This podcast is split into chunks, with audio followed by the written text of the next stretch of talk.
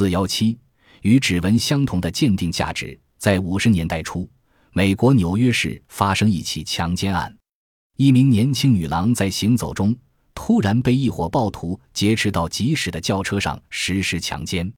这名女郎在挣扎中无意中将唇纹留在一臂上。案发后，该女向警方报案，警察在查获的嫌疑犯的汽车壁上发现了隐隐可见的唇纹。经过技术部门核对，确认被害女郎所留。于是，警方依据唇纹迅速抓获了几名强奸犯。唇纹是指每个人的唇涂纹。近几年来，专家们在唇纹研究上有不少新的发现和进展。